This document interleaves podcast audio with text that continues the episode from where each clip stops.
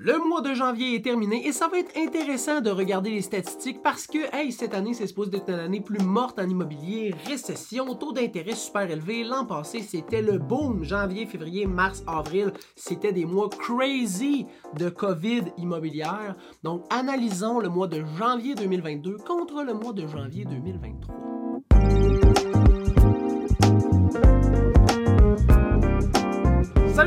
François Bérard Dubois, courtier immobilier résidentiel dans les cantons de l'Est. Et aujourd'hui, revoyons les statistiques immobilières de tous les unifamiliales et les copropriétés pour tous les arrondissements de Sherbrooke. Et commençons tout de suite par le délai de vente moyen.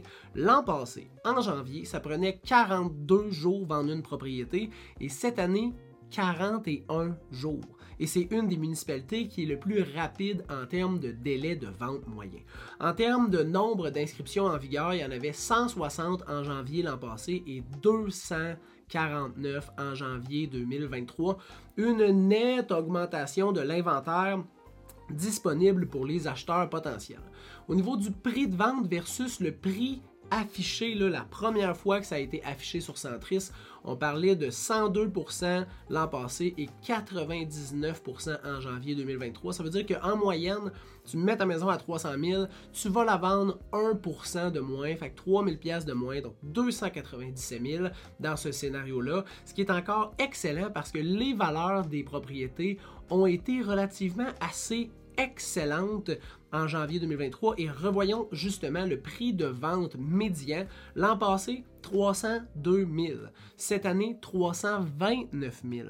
Fait pour les gens qui disent les maisons vont perdre de la valeur, hmm, à date, les statistiques prouvent pas que les propriétés perdent de la valeur. Au niveau du nombre de ventes effectuées en janvier 2022, on en avait 97 et 65 en janvier 2023.